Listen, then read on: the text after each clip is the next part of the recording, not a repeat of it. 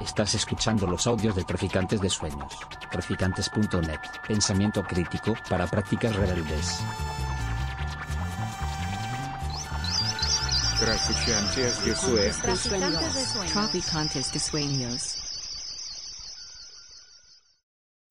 Bueno, pues hola, primero, eh, gracias por, por haber venido. Eh, yo me llamo Irene, eh, soy de Donostia, Euskal Herria, pero vivo en París desde hace 5 o 6 años. Eh, pues estoy aquí para presentar mi libro El terror feminista, que publiqué primero en Francia y hace un poco más de un año aquí en el Estado español, de la mano de la editorial Casilda, que es una editorial pequeñita de Euskal Herria, eh, anarquista, o sea, vamos, que son más compañeros más que editores. Y pues nada, vengo aquí para presentar el trabajo, para conversar con las compañeras que han venido aquí a acompañarme y también pues con vosotras y vosotros. Y igual también aprovechar para hablar un poco de lo que está pasando en Francia ahora mismo, que igual habéis oído algo de que están pasando muchas movidas desde, sobre todo desde enero, y pues para pues igual presentar un poco lo que está pasando allí, igual resolver alguna duda que haya sobre la situación y tal. No sé si igual las compañías se quieren presentar antes. Hola, yo soy Cecilia, eh, soy argentina y, y bueno, me convocaron aquí de Trafi para hablar un poco sobre, sobre el ensayo de, de Irene, que es muy potente porque es hablar de algo que, que poco a poco va mm, de alguna manera, o sea, se va quedando como rezagado en argumentos cuando hablamos de, de feminismo. Y cuando me lo cuando me lo comentaron dije, wow, qué interesante, porque es importante hablar de las condiciones de posibilidad de la violencia, porque eh, yo no soy una persona pacifista, me parece que ideológicamente es algo que forma parte de la ideología dominante, eh, como también la violencia. Entonces me parecía eh, interesante reflexionar, conversar sobre, sobre eso con, con Irene y con aquí con la compañera. Así que bueno, aquí estamos. Yo soy Andrea y vengo de Sevilla. También me llamaron para presentar el libro con, con Irene, pero me llamaron a mí desde la editorial, desde Casilda.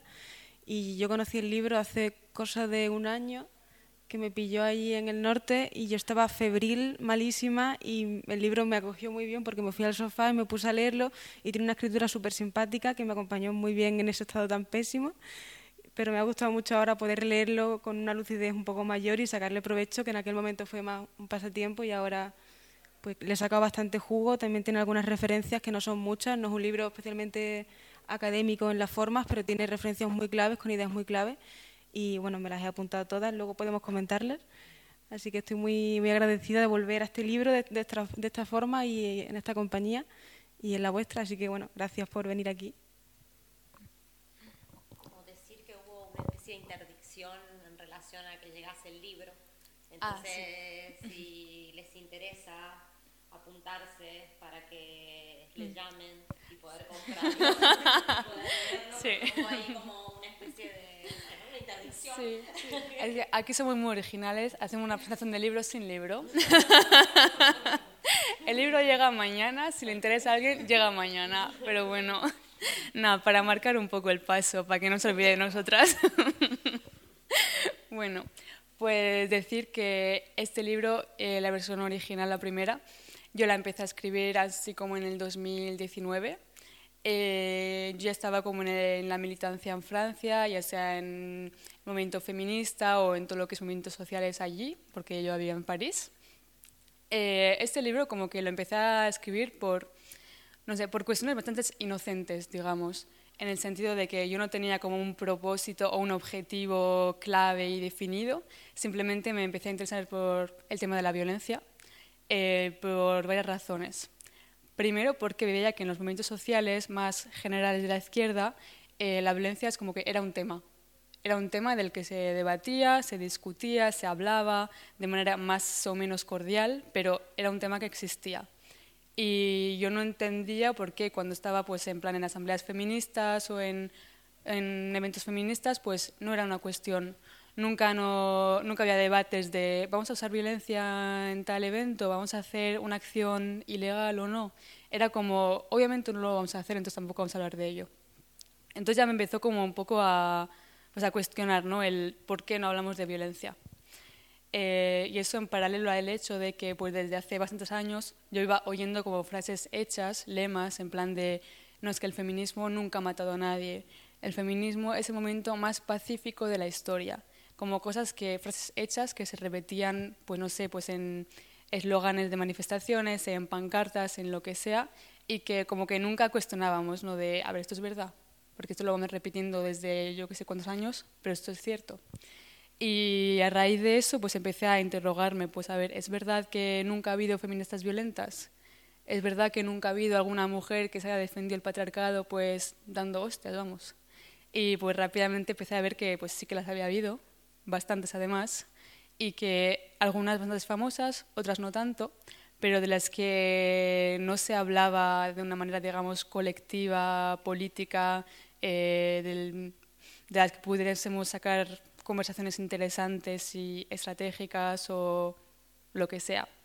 Y entonces yo, pues realmente este libro lo escribí en este contexto de eso, de simplemente quería sacar un tema del que no hablábamos y quería simplemente ponerlo sobre la mesa y decir, mira, no tengo conclusiones, no, tengo, no sé si tengo mucho que aportar, pero simplemente creo que es un tema del que deberíamos conversar colectivamente, o sea, no solo yo, pero realmente como ponernos aquí alrededor de la mesa y, hablar de esto. El libro entonces lo he dividido en tres partes. Eh, la primera parte hablo de la violencia como como simple idea. Eh, porque me di cuenta de que la primera razón por la que no hablamos de violencia en medios, o sea, en sitios feministas, en lugares feministas o femeninos, entre comillas, es porque la violencia en sí constituye una especie de, o sea, de todo lo que es contrario a la feminidad, a lo que se supone que tenemos que ser como mujeres o disidencias, es decir, calladitas, tranquilitas, eh, sumisas y no demasiado revoltosas. Entonces empecé a desarrollar esta idea de eh, la violencia simplemente como idea. Y en este primer capítulo entonces trato de, eh, por ejemplo, violencia en obras artísticas, ya sea en pintura, en textos o en violencia como a través de personajes femeninos pero ficticios pues por ejemplo con ejemplos como el de Lisbeth Salander de Millennium o de artistas que han hecho obras representando mujeres violentas, etc. Luego ya en el segundo capítulo hablo más de violencia como autodefensa. Eh, es decir, por ejemplo, de mujeres que no son igual especialmente feministas, pero simplemente se han visto en una situación de agresión, de agresión sexual, agresión física, lo que sea, y que no les ha quedado otra que defenderse usando la violencia. Eh, a veces son casos de violencia pues, que simplemente se va a quedar en amenazas, otras veces eh, de dar hostias y otras veces ya de crímenes, de mujeres que para no, pues para no ser agredidas sexualmente pues han llegado hasta matar a su agresor. Y en estos casos hay algunos nombres que son bastante conocidos, pues por ejemplo en España he hablado de eh, María Carmen García, que hace unos años mató al violador de su hija, quemándolo vivo básicamente en la calle. O, por ejemplo, casos franceses como el de Jacqueline Sauvage, que en 2012 eh, mató a su, a su maltratador después de 40 años de maltrato. Y luego hablo de otros casos igual no tan conocidos. Y ya en el último capítulo es más eh, sobre la violencia feminista como concepto político, como estrategia política. Es decir, que ya no hablo de casos aislados y individuales, no tanto, sino más bien de cosas como el uso de una violencia concientizada, pues a través, por ejemplo, de colectivos que ya son politizados y que ven en la violencia una herramienta clave para luchar contra el patriarcado. Entonces, más o menos, esta es la estructura del libro, que es bastante corta, la verdad.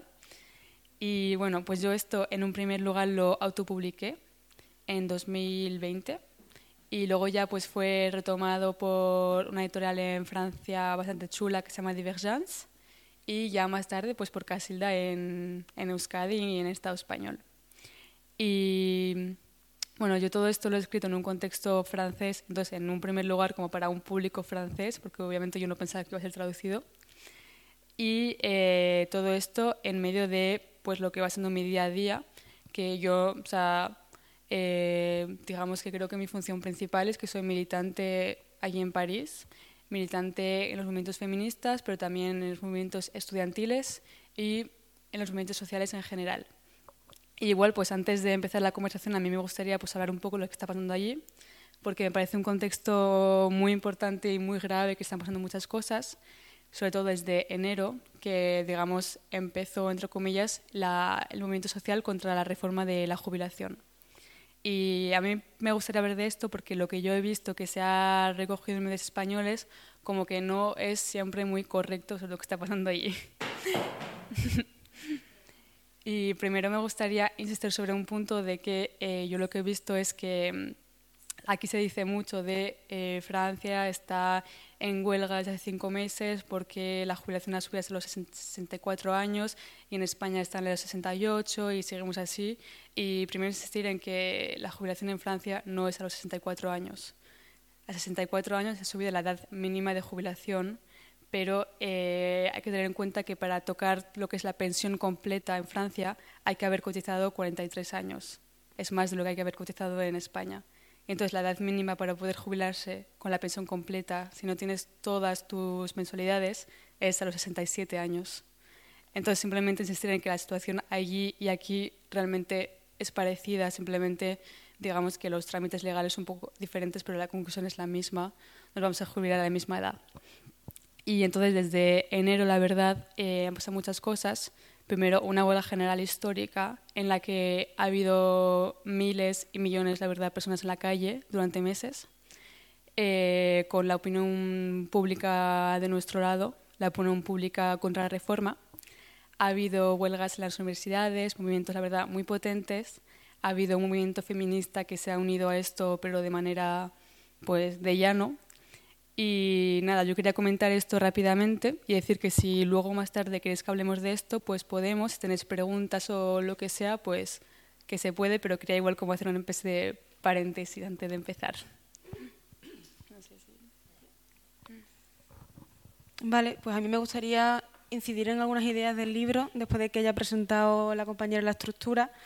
Em, he dividido la presentación como en, bueno, en tres partes que en realidad podemos ir pasándonos el micro y puede ir siendo de muchas formas, pero como que he, señalado en positivo las ideas que me parecen como que, propone la autora, basándose sobre todo en Peter Gelderlos, en Elsa Dorland, que yo no la conocía, pero vaya hallazgo, y en Etienne Balibar, que es un poco también más conocido. Em, y luego tengo un segundo apartado que son como las ideas que yo he visto que el libro está en contra de ellas, como que veo que va eh, tratando de dibujar un tipo de feminismo concreto demarcándose de otros. Y eso no lo hace de manera explícita o directa, pero sí que mm, a lo largo de la lectura se va viendo qué tipo de feminismo no es el que se presenta aquí en, la obra. Entonces me parece interesante también ver eh, a lo que se va oponiendo eh, Irene en el libro. Y luego como mm, parte final, si queremos, pues podemos abrir debate sobre algunas cosas que libro plantea o sobre cosas que no plantea abiertamente, pero que, bueno, están ahí, ¿no? Entonces, como idea así más en positivo que decía, a mí me pareció brillante la tesis esta de Gelderlos, que yo no la conocía, pero es bastante evidente en realidad, de que la no violencia es un privilegio.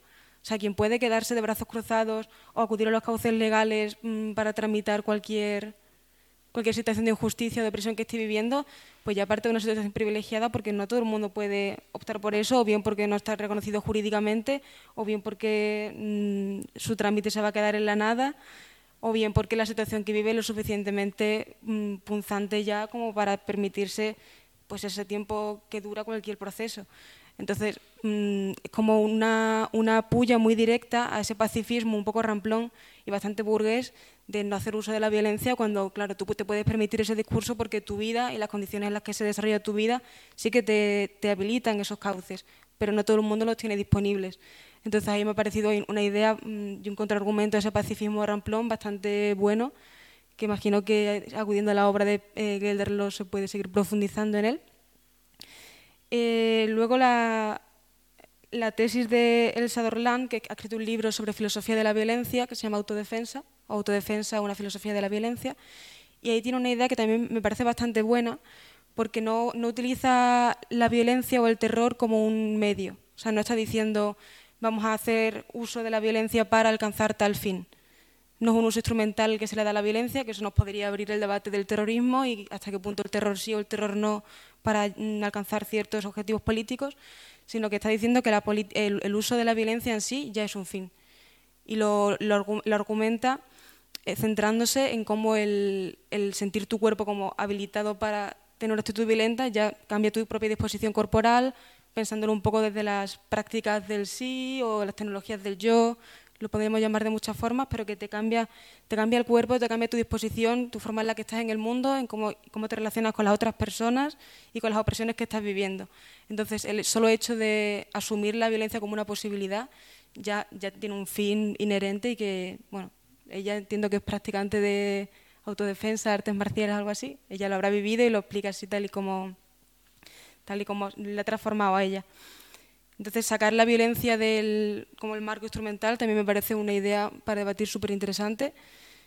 Y, mm, y, bueno, por supuesto, una tesis de Balibar que, que de algún modo a mí me, me, ayuda a perderle el miedo a la categoría, al concepto de lo, de lo violento, porque él, él, dice que bueno, quien dictamina qué es violento y qué no es violento ya es, mm, bueno, no es nadie que se pueda señalar, pero evidentemente es una diferencia que se hace, digamos, desde arriba, o desde quien ostenta el poder, o el monopolio del poder, o el monopolio o el uso legítimo de la violencia, véase el Estado, en las constituciones.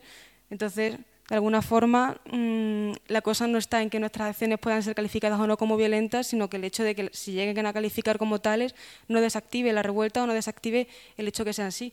Que muy bien, que te llamen violento, pero que no te importa porque esa categoría ya te viene impuesta desde el supuesto statu quo que quieres derrumbar. Entonces, como perder un poco el miedo a que se nos clasifique como violentas y, hacer una reapropiación también de la violencia como, tal.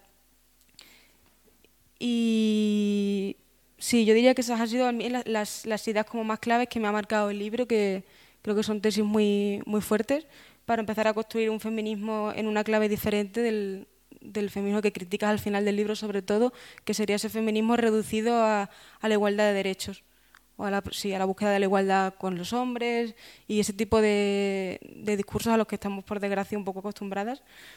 Em, y ahí ya, pues eso, Irene mm, se va diferenciando de, esos tipos de feminismo, que es al final del libro cuando le pone ese nombre, ¿no? de el, feminismo reducido a la igualdad de derechos y que no se trata de conseguir eh, ser iguales que los hombres, porque la posición que ocupan los hombres, en concreto hombres burgueses, blancos, varones heterosexuales, tampoco es un lugar mm, digamos, digno de, alcanzar, el, el, punto con más posibilidades de oprimir de facto incluso, o sea, no solo como posibilidad, sino que de hecho es el más opresor, pues no queremos estar en ese lugar, queremos derrumbar ese lugar.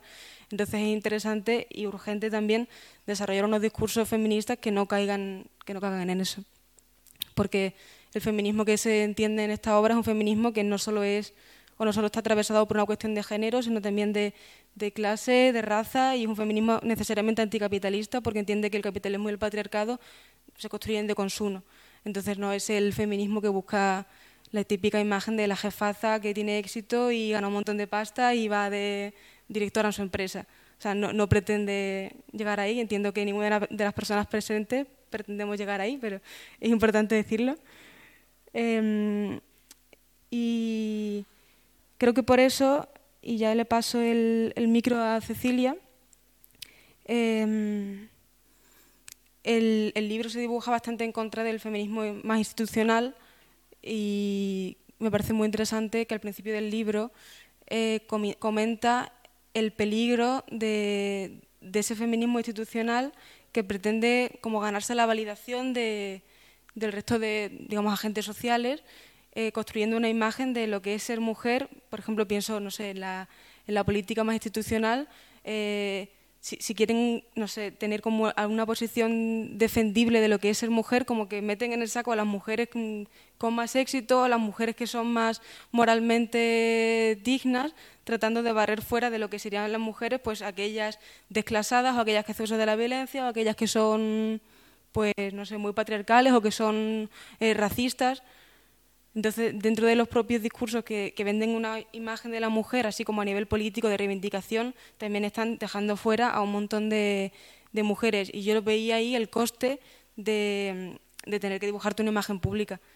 una imagen pública y, digamos, venderte o que, o que, tu lucha gane legitimidad y gane pues, un lugar de aprobación, de aprobación social.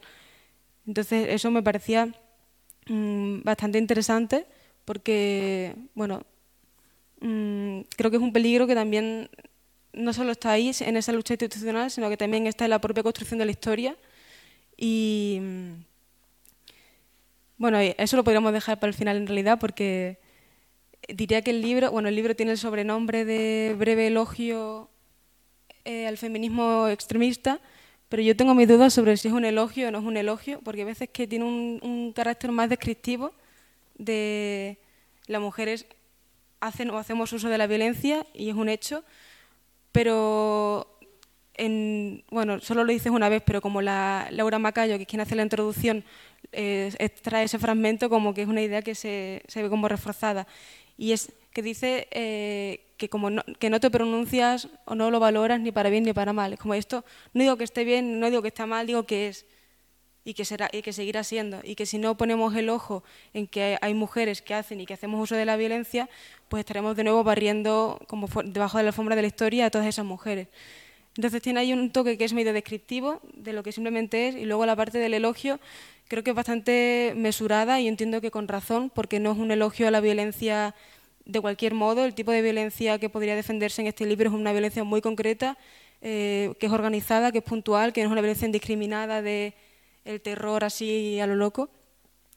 Y, bueno, eso por dibujar un poco la, imagen de la violencia que aparece aquí. Y sobre lo que decía, que es un poco peliagudo, que podemos hablar luego, eh, es sobre el tema de la aparición o no la aparición en la historia. Como que ese mismo peligro que yo veo está presente en los movimientos representacionales o representativos que buscan eso, tener un lugar de visibilidad con toda esta lógica de la visibilización, de hemos sido colectivos marginados, ahora queremos ocupar un lugar visible, un lugar central, salir de los márgenes. No sé si es el tipo de discurso que, que soléis ver, pero bueno, eh, yo lo siento bastante en nuestro ambiente y creo que llegar a ese lugar de visibilidad y a ese lugar de representación lleva a esas consecuencias negativas que decía de barrer lo indeseable o lo que no puede ser visto, no puede ser puesto a la luz, porque pondría un poco en peligro la propia posición que está tratando de legitimarte.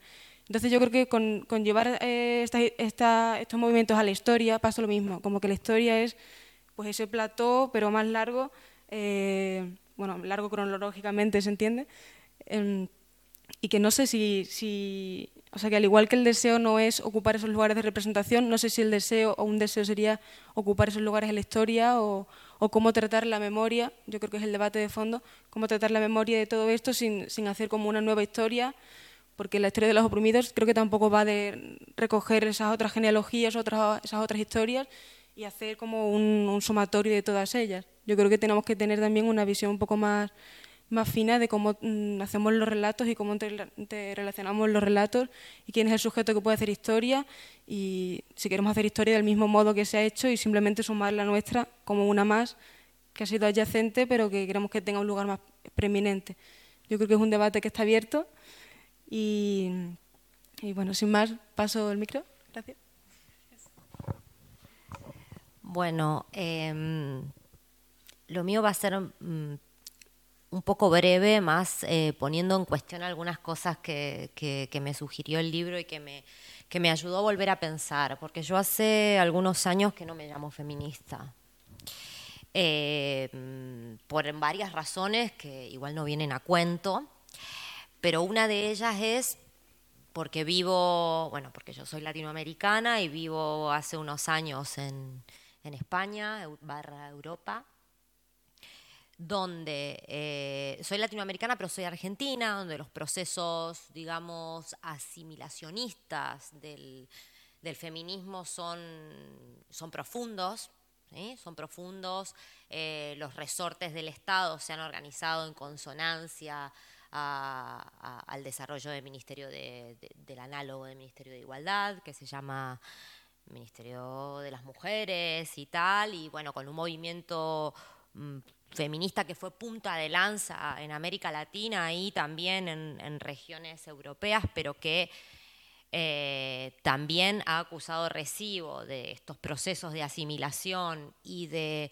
mm, eternización de la agenda de derecho eh, en detrimento de la insubordinación, que, para mí son, son preocupantes, pero claro, cuando eh, el terreno, la sociedad, la hostilidad, eh, la crisis, la precariedad, son tan profundas, es umbral, digamos, de, de derechos que, que- garantiza eh, una estructura a nivel de Estado, permite la vida cotidiana. Estas son como muchas, muchas discusiones que yo he tenido a nivel de colectivas donde he militado, eh, donde me decían, bueno, ¿qué propones a, esto que es eh, en algún punto asimilacionista y que de, alguna manera pone una arena de derechos que permite construir no solo figuraciones sobre una vida posible, sino de verdad habilitar una vida posible. O sea, la pregunta es también quién se puede permitir la revolución. Los que trabajamos 10 horas por día, la revolución nos la podemos permitir muy poco. Y esa es una discusión también interesante para pensar al interior de los movimientos feministas o yo diría transfeministas también. ¿Quién se puede permitir ese tipo de reflexión? ¿Quién se puede permitir la violencia? La violencia, cuando se enfrenta al monopolio de la violencia mayor, te deja fuera o te deja muerta. Es así, digamos, te deja fuera, o te deja loca, o te, te deja fuera. Entonces, a mí me parecía eh, interesante que, lo único que yo que leía el libro y lo único que quería hacer era renunciar a mi trabajo, eh, primer cosa, y, eh, ver cómo armaba un, un comando. El tema es que igual no me seguía nadie, digamos, entonces me quedaba sola y a lo mejor encerrada con mala suerte. Entonces digo, ¿cuáles son las condiciones de posibilidad de eh, la apelación a la violencia? Porque la violencia eh, es un privilegio, o sea, eh, hay cuerpos que están surcados por la violencia y se llega a unos máximos donde la respuesta es violenta, digamos. Por eso pienso, eh, Irene trae muy bien el testimonio, para decirlo así, de México, de las madres del dolor, por ejemplo, o de las madres del dolor en Argentina. La violencia, la violencia infringida por aquel aparato, tomando de manera descontextualizada esa noción de aparato altuseriano sobre los cuerpos de aquellos que eh, sufren el poder, llega a un máximo, se explota. Pero el tema es que el sistema está organizado para no hacerte llegar al máximo, porque te ofrece, digamos, los, los intersticios de, de una especie de placer para que no estalles. Entonces digo, ¿cuál es el desafío de nuestros movimientos? ¿Cómo, eh, cómo pensamos en, revertir ese placebo del placer y quizás hacer de, eh, de la violencia o de un modo más incendiario de hacer política, un modo más eh, interpelador de hacer política, donde no solamente tiene al Estado como interlocutor, sino que tiene nuestros cuerpos en la vida cotidiana, cuando no llegamos al límite? Esa es mi pregunta. Y yo lo, yo lo veo aquí en, España, que yo digo, un poco de coña, digo, no es Europa, pero un poco sí, en términos representacionales es Europa, pero para mí no es Europa desde ya, donde pasan un montón de cosas que quizás yo veo de una manera más afilada, porque, mm, porque vengo de Latinoamérica, porque vengo de Argentina, donde la violencia está codificada de una manera, donde la violencia política está codificada de una manera porque la violencia política en Argentina tiene una historia. Por eso me parece, no me parece casual que Irene sea de Euskal Herria. Y yo sé que acá me estoy metiendo en una movida que igual quiero, como la abro, la quiero cerrar, digamos. Pero, eh, pero a mí me parece interesante porque se habla del terror, se habla de la violencia, pero también se habla de condiciones de posibilidad y de construcción simbólica sobre esa violencia. ¿Qué es la violencia para ciertos pueblos, para ciertos cuerpos? ¿Por qué los movimientos feministas e incluso los movimientos transfeministas, vamos a situarlos en el Estado español hoy día, en sus zonas centrales, ¿sí? Hablemos de sus grandes ciudades, elude la cuestión de la violencia. Es una pregunta, y es una pregunta que también tiene que ver con la memoria histórica de este país, que está por lo menos eh, no saldada, no está saldada desde ya, pero no está discutida. O sea, a mí me encantaría ir a una asamblea transfeminista y que se hable de la memoria histórica de este país con 40 años, una dictadura donde nadie ni se, nadie tendría que empezar. Todas las presentaciones, todos los libros, todas las movidas tendrían que empezar. Tuvimos una dictadura de 40 años y acá no, no se habla de esto. O sea, vamos a hablar de violencia y no vamos a hablar de nuestra memoria histórica, una dictadura de 40 años que marcó los cuerpos y las cabezas de la gente que habita y habitará por mucho tiempo hasta que se salde eh, esa memoria, se salde o se, o se construya ¿Qué se hizo con la violencia? Por eso eh, sería interesante leer libros vinculando los feminismos con esa resistencia violenta durante los años del franquismo. Yo creo que nos daría muchas herramientas para pensar qué hacemos ahora, de qué violencia estamos hablando. Como el Estado español mira su pasado, es absolutamente, es absolutamente violento con el poder. Es un monopolio de violencia que permite que, traía Irene el caso del estallido social en Francia, la, la rebelión en Francia tiene otra configuración, que no explota porque tiene un Estado organizado en base a esa rebelión. Es como un juego ahí que las rebeliones son tan grandes como tan grande es el Estado para controlarlas. O sea, es un juego de fuerzas maravilloso. Pero aquí ni siquiera eh, ni siquiera se discute. Entonces, a mí me parece interesante hablar del terror feminista, eh, pensar en las condiciones de posibilidad que tenemos para la violencia. ¿Existe hoy día en este Estado español, en este Madrid o en otras ciudades grandes eh, el lugar para que nuestros cuerpos habiten la resistencia transfeminista a través de una violencia que desafíe el monopolio de la violencia del Estado? Yo sinceramente creo que no. Pero bueno, yo soy una, una, una, foránea, digamos, una persona que vive acá vendiendo su fuerza de trabajo a la violencia de este Estado y, del capital, claramente. Pero digo, esto se tendría que discutir de manera más ampliada, más sistemática. Eh, y no solo focalizado en, en el racismo. o sea, está yo creo que todo es un, fruto de la atomización de, de, esos discursos que vienen desde arriba. O hablamos, de, hablamos del racismo, o hablamos del el, municipalismo y lo que pasó, digamos, con, con la tradición política del estallido en España de hace unos años, pero no de manera orgánica, no de manera orgánica. Y eso me parece preocupante. Está bien, yo lo miro con ojos que tiene otra tradición política, que tiene otros problemas eh, y que ha saldado mm, mal o bien su violencia mm, de otras maneras. Entonces la acción política también está atomizada hoy día, pero por lo menos ha habido algunas discusiones y me parece que es interesante integrar a las discusiones de, los feminismos, no hablo ya del feminismo institucional que no tiene nada que discutir, lo siento. O sea, no tiene nada que discutir para mí. Es, y además la manera en que presenta la agenda de derechos también mm, es, un poco, es un poco lavado, pero ¿qué tenemos que hacer de los movimientos sociales? cuál, ¿Cuál es el pulso de los movimientos sociales hoy día en el Estado español? Es una pregunta que yo, no sé, como que me gustaría abrir.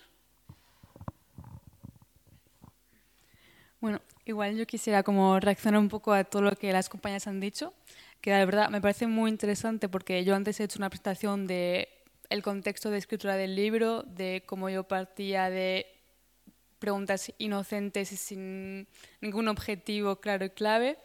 Eh, pero claro, yo el primer, la primera edición la publiqué en 2020, la empecé a escribir en 2019, o sea, hace casi, casi cuatro años. Eh, o sea, obviamente en cuatro años, tres, cuatro años, he tenido tiempo de seguir aprendiendo, seguir leyendo, seguir reflexionando y sobre todo tener un montón de conversaciones colectivas, ya sea con compañeras, compañeros, con amigos, con gente en conversaciones, en encuentros así, y para seguir desarrollando pues ideas y pensamientos y, más preguntas sobre todo. Y pues hay cosas a las que habéis ahora pues hecho eco y la verdad me parece súper interesante que hayáis ido como por esos temas. Em, primero, respecto a lo de que comentabas sobre cómo el libro, sin ser muy claro, pues define un cierto feminismo al cual yo me, yo me identifico, que pues como habéis dicho, pues no es un feminismo que sea institucional o eso, sino un feminismo un poco más, o intento en todo caso, un poco más radical. Y es verdad que, por ejemplo, algo que me parece importante es que creo que hablar de violencia, sobre todo feminista y como mujer, eh, no es solo un medio, pues creo que también es algo que ya es subversivo en sí, porque creo que hablar de violencia cuando se es mujer, cuando se está en el antípodo de la violencia, pues ya es decir cosas y ya es hacer algo y ya es una acción en sí y creo que ya es un objetivo en sí. Y me parece súper interesante que lo hayas recalcado. Em, igual también eh, hablar de violencia, hablar de la posibilidad de autodefendernos, hablar de la posibilidad de organizarnos de forma autónoma, colectiva, pero sin los aparatos del Estado, pues también dice mucho. También dice mucho en una sociedad en la que el feminismo parece que solo podemos reivindicar derechos, que solo podemos reivindicar pues derechos constitucionales, derechos políticos, eh, o reivindicar pues más ayuda de la policía, del Estado, etcétera.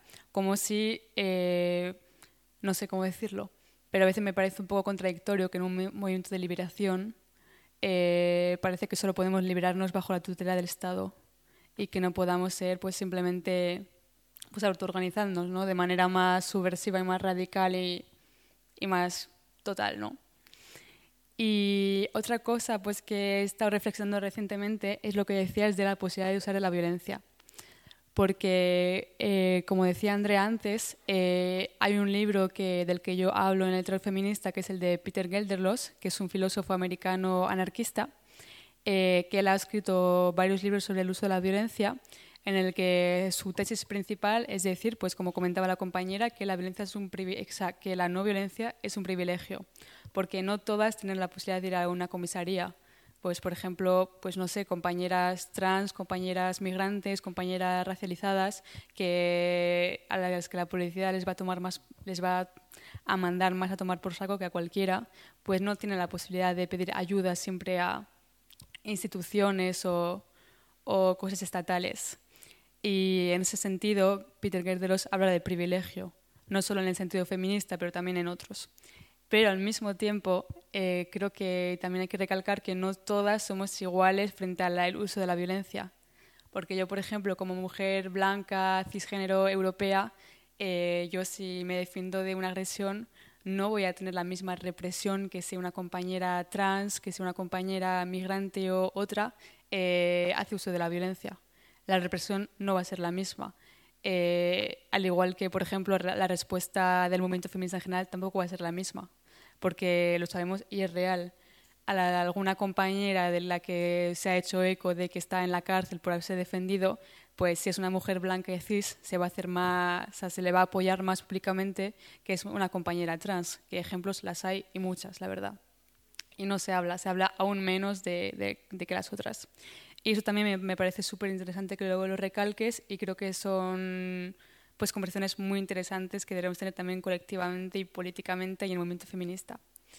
Y también muy interesante lo que decía sobre eh, bueno, pues la memoria histórica en España, que no sé si la podemos llamar memoria o más bien desmemoria, porque no conocemos una mierda de nuestra historia general o personal. Y me parece súper interesante porque, bueno, yo después del terror feminista sigo trabajando, sigo escribiendo Primero en 2021 participé a un libro colectivo sobre la policía, en la que de hecho participa la filósofa Elsa Dorlen, de la que mencionabas antes. En este libro yo participé con un, con un texto sobre el feminismo anticarcelario, pues interrogando, cuestionando, eh, digamos, el lugar que se le da a la prisión y a la represión en el movimiento feminista que parece que la única solución para que dejen de agredirnos es pedir más cárcel y más cárcel y más cárcel, cuando en verdad pues cárcel hay y mucha y nos siguen agrediendo todo el rato. Y luego escribí un libro que lo publiqué hace un año que se llama Hilaria por mi tatarabuela. Y se llama Hilaria por mi tatarabuela porque en él hablo mucho de memoria. Es un libro en el que, lo divido en cuatro partes, en el que ya explico un poco más el feminismo que quiero ayudar a construir que sería, pues, primera parte, un feminismo anticapitalista, segundo, un feminismo antifascista, anticarcelario, anarquista.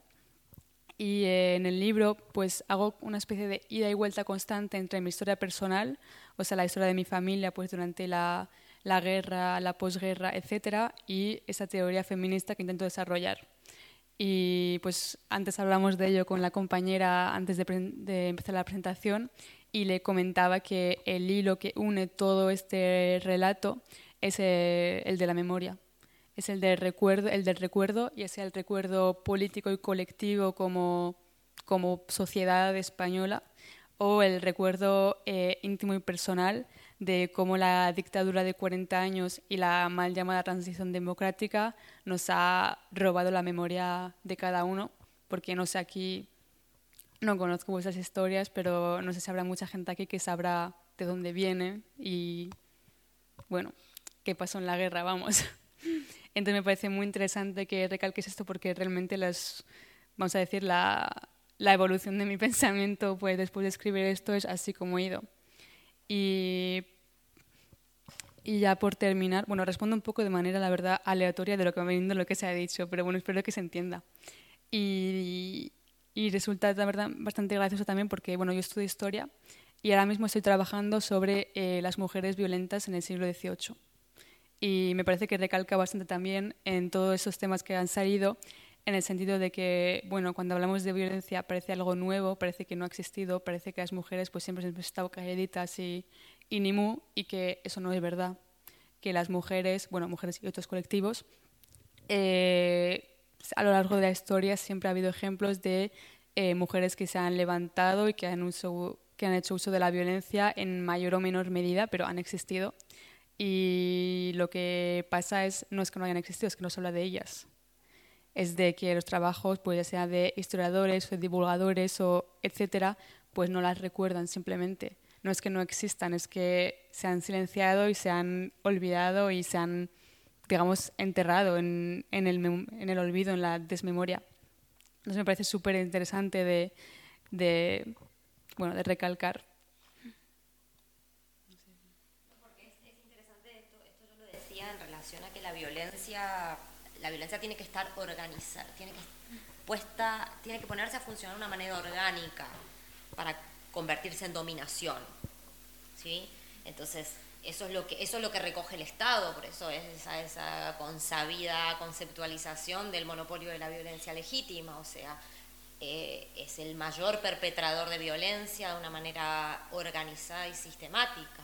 Y, lo que, y las distintas variedades o texturas o temporalidades de las violencias eh, son reprimidas, tiene que haber un monopolio de esa violencia, y así es como funciona, porque la, violencia también tiene una textura, tiene una historia, tiene una, unas condiciones de posibilidad que no son eh, homogéneas, ¿vale? Entonces, eh, eso es justamente lo que ciega el Estado, el Estado capitalista, digamos. El Estado capitalista lo que hace es concentrar, porque la guerra la pueden hacer, digamos, la guerra se puede hacer, pero en eh, con, un objetivo fijo y en, y en, una y en una grilla, digamos, eh, de organización de esa violencia. Hay una violencia brutal, pero dirigida, organizada en el marco de eh, la mayor perpetración de dominación, que es el concierto de naciones, digamos. O sea, y, es, es, así, pero se pueden pasar años tirándose bomba y, y reconstruyendo el capitalismo eh, a través de la industria armamentística, porque sí, pero es un monopolio, pero el, otro tipo de violencia que tiene otra textura,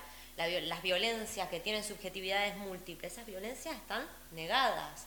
Entonces, para entrar dentro del concierto político y la discusión política, hay que dejar atrás el discurso de la violencia y las figuraciones sobre la violencia, porque no son discursos que estén habilitados, porque, porque la, política, la política entra dentro de una lógica que es... Eh, que es institucional y que tiene que ver con el Estado. Por eso es interesante, digo, pensar las trayectorias o las genealogías de la violencia o de lo violento. Eh, a mí me parece que, es, que es interesante pensar en un ensayo de Walter Benjamin que se llama Para una crítica de la violencia, donde habla un poco de las subjetividades de la violencia, de los monopolios de la violencia, de cómo se construyen las violencias y cómo, bueno, las revoluciones y las fugas eh, se alimentan de la multiplicidad de texturas de lo violento. No sé si, alguien quiere decir algo en relación a esto. Es como un poco algunas ideas que, que me dispara. Digo, tenemos que discutir nuestra acción política a través de la violencia. Y quizá la violencia no sea claramente no lo es el, el, terror, digamos, o el terrorismo, o, esa, o esa tecnología em, de alguna manera conducida por, por ejemplo, movimientos terroristas, sino que tenemos que indagar en otros modos de insubordinación violenta, que es como, no sé, quizás parafraseando un poco a Foucault, ver cómo nos vamos a ser gobernados. o sea, eh, no sé, me parece interesante pensarlo. No, a mí me parece súper interesante pensar en esto, sobre todo desde un punto de vista feminista y colectivo feminista. En el sentido de que, pues como comentas, pues la violencia existe en nuestra vida cotidiana en todas partes, a veces cosas que no consideramos violentas. Eh, pues por ejemplo, si vuelvo al tema de la jubilación en Francia, es que hacernos trabajar hasta los 67 años, cuando estamos ya enfermos, cuando estamos ya rotos, eso es violencia. O sea, y hacernos trabajar mientras que, eh, por ejemplo, en paralelo, pues bajan más los impuestos a los ricos, etcétera. Eso es violencia. Y esa violencia no solo son los golpes, eso es violencia. Y respecto al hecho de que pues, la violencia existe también y que es, una, o sea, que es un uso hegemónico del Estado, vamos, eh, eso también hay que pensarlo desde un punto de vista feminista. Porque si vuelvo al hecho de que, por ejemplo, pues a mí me, me cuestiona el hecho de estar todo el día pidiendo la ayuda a la policía y que todo el día pidiendo derechos, eh, más derechos o simplemente medidas penales y punitivistas, pues yo creo que eso debería interrogarnos en el sentido de, pues yo no soy solo feminista, soy también militante por los derechos sociales, por la justicia social, por la igualdad y por la libertad. Y no entiendo en qué lógica entra el hecho de pedir la ayuda a la policía o sea, un cuerpo del Estado que lleva años, por ejemplo, eh, haciendo uso de la violencia contra las poblaciones eh, pobres, en barrios pobres, eh, a personas racializadas, etcétera, por el, simplemente, por el simple hecho de existir, o sea, no solo de hacer, pero simplemente por ser, y que luego esa misma violencia pues va a usarla, por ejemplo, contra movimientos sociales, como es el hecho ahora pues contra el movimiento de la jubilación. O sea, yo no sé, me parece un poco complicado ir a manifestaciones de hace, bueno, ahora digo cinco meses, pero en verdad hace años, eh, ver violencia policial brutal cada vez más todo el día, ver que hay compañeros que están en coma por simplemente haber defendido derechos y que luego como feminista tener que decir a las compañeras, ah, bueno, pues voy a pedir la ayuda a la policía. Es, me cuesta un poco, la verdad, porque no entiendo mucho políticamente y de un punto de vista estratégico y tal, ¿Cómo justifico esto? Eso no significa que yo voy a decir a una compañera que quiere denunciar, no denuncies, no. Yo siempre voy a apoyar a las decisiones de las compañeras bajo cualquier circunstancia, lo preciso por si acaso. Pero es verdad que, desde un punto de vista político y estratégico, cuestiona. Y bueno, creo que hablar de violencia feminista en general también abre debates y abre conversaciones sobre estos temas de llamas la, pues más generales, digamos. No sé si. Em, claro, eso último que decías, yo creo que es una de las grandes contradicciones que asumimos, como que queremos salirnos del Estado y hablamos del Estado como un órgano opresor, con la policía, con las prisiones, con la, guerra organizada, como comentabas, pero luego está la otra tragedia de que el Estado no te reconozca. Entonces, cuando dices, pero ¿qué hago quejándome de que el Estado me oprime si mm, puedo ir a la policía si me han robado, si puede que me devuelva lo que me han robado, si puedo... Mm, como que tenemos una posición que es bastante contradictoria porque entiendo que son, son cauces que pueden ser útiles o pueden ayudarnos, pero a la vez estamos reproduciendo, estamos legitimando pues esos propios medios que nos despliegan, ¿no? a costa de asumir su posición, su posición de bueno, ser el gestor de, de, de la violencia y el administrador de la violencia por excelencia.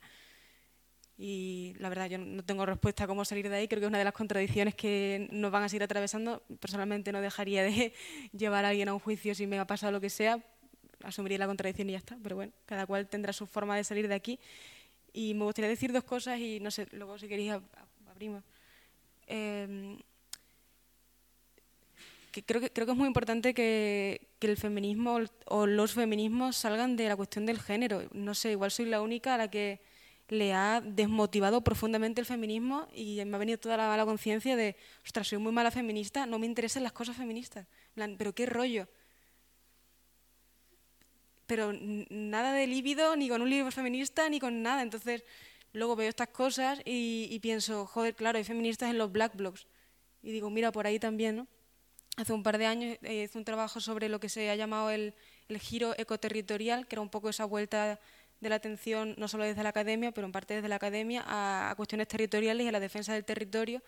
Y, estuve pensando eh, y leyendo cosas sobre la vinculación de las mujeres en esa defensa del territorio, sobre todo oyéndome a Latinoamérica. Y, ahí descubrí la primera vez y me fascinó pues que, que sea, o muchas de esas mujeres no se reconocen ni como feministas ni como ecologistas, como que son términos pues profundamente europeos. Eh, allí creo que más bien generan grima y, vi un poco ahí un vínculo con, con esas pasiones. Y, creo que eso, que hay que sacar el feminismo de la cuestión del género porque ahí es profundamente inoperante o, o, no sé, no sé qué pensaréis, pero me parece que está como encarcelado, no sé a costa de qué ha acabado ahí encerrado, pero creo que a mí me parece mucho más interesante los testimonios que leía cuando hice aquel trabajo, de decir, mira, a mí la, igualdad de los derechos me da igual, a mí es que me están quitando el agua de esta tierra y cómo voy a vivir, o sea, mis preocupaciones son otras y mis reivindicaciones van a ser otras. Entonces yo creo que ahora mismo tenemos también problemas eh, brutales. esto no es una o no pretende ser una deslegitimación del feminismo. Claro que las cuestiones de género tienen que seguir ahí. La cosa es cómo incardinarlas todas en una lucha que tenga una amplitud de miras mayor, porque la cuestión al final es ser anticapitalista, ser antirracista y, y ahí es donde mm, veo que hay un punto de conexión con todo lo que está pasando en Francia ahora, que eso es un movimiento y también es feminista. El estar ahí en la, en la huelga, el estar ahí en, en las revueltas de Saint-Solín o de todo lo que está pasando con, con Les Soulèvements de la Terre. Todo eso puede ser profundamente feminista y no tiene el foco en, en el género. Entonces, cómo rearticular todo esto, yo creo que es una cuestión imprescindible para que al menos mi libido mejore como poco. Y, claro, cómo, cómo, organizarnos o cómo organizar la, la, violencia cuando el poder es tan blando. O sea, en, España por lo menos, como que tú dices, podría vivir bien, o más o menos vivo bien, o tengo ese curro de mierda de 10 horas que me obliga a levantarme a las 6, pero, pero bueno, como que no pincha lo suficiente como para que te revueltes. Y eso es la, pregunta que nos hemos estado haciendo de las condiciones de posibilidad de, de la violencia y que no sé, no sé si es necesario que, el mundo nos pinche tanto para, para alzarnos, porque era una pregunta que me decía mientras leía el libro, que en algún momento eh, creo que no llega a caer en explicar por qué la gente hace uso de la violencia, pero en, casi todos los testimonios que recoges haces, haces un, como un repaso de muy breve de algunas de las vivencias violentas que han vivido las personas que luego responden violentamente, como si fuera esa, acumulación de hechos violentos o de opresiones que has vivido que llega a un punto que, no sé, la gota que colma el vaso y respondes violentamente. Como que yo estaba intentando pensar la violencia de una forma no tan determinista, no, que no se pueda explicar. O sea, que no puedas acumular todo lo que ha pasado antes y te da como resultado de la ecuación la violencia.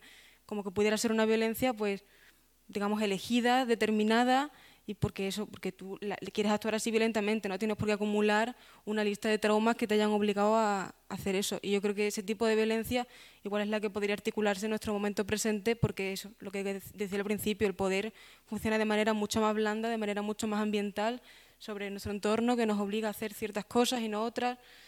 Entonces, es el gran desafío de eso, cómo articularnos violentamente sin parecer tan, que se nos ha ido un poco la, la pinza cuando la situación parece que no, que no lleva a ello y que sería desproporcionado.